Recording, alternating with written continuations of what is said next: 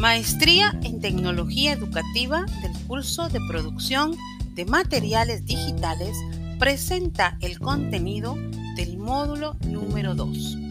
Cada semana se desarrolla el curso en modalidad virtual, de manera sincrónica y asincrónica.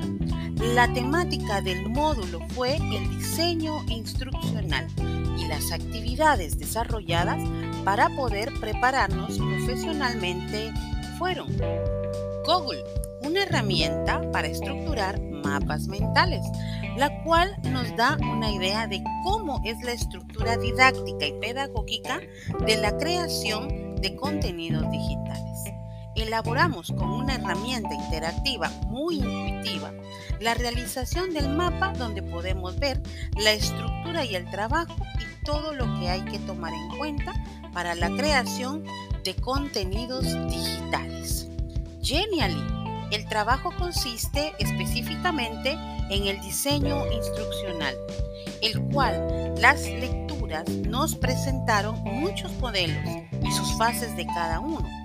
Fue un complemento el video que nos presentó, el cual se basó específicamente en el módulo ADI, el cual se especifica, se enfoca en el diseño solamente en la importancia de sus fases como lo fueron la estructura de los objetivos, la base general de la cual se extrae o crean los específicos.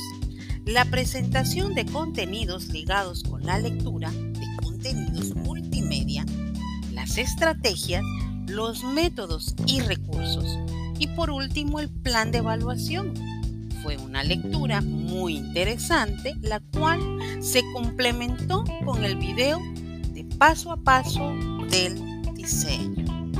Herramientas web 2.0.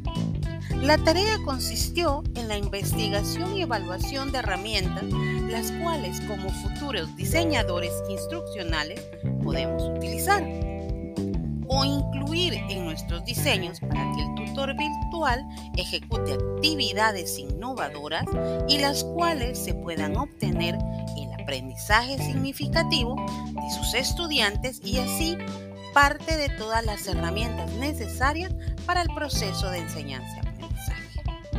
La línea gráfica consistió en elaborar un diseño de portadas header para plataformas módulo Word y PowerPoint.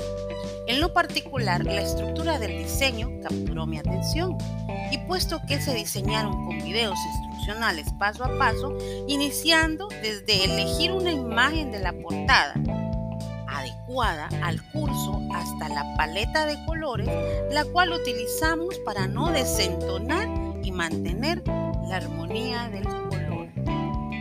Elección de iconos y diseñar cada portada fue un trabajo detallista, el cual valoro porque es un conocimiento básico y elemental para todo docente y diseñador instruccional, que debe conocer y aplicar para ver el profesionalismo en sus presentaciones y diseños, los cuales estructuramos en Canva, PowerPoint y en el mismo Word. Cada actividad que desarrollamos en el curso del módulo número 2 nos inspiró a ser creativos, innovadores, para poder elaborar y estructurar un diseño instruccional. Seguimos aprendiendo de la mano de la maestra que con sus videos tutoriales hemos podido manejar las herramientas fácilmente.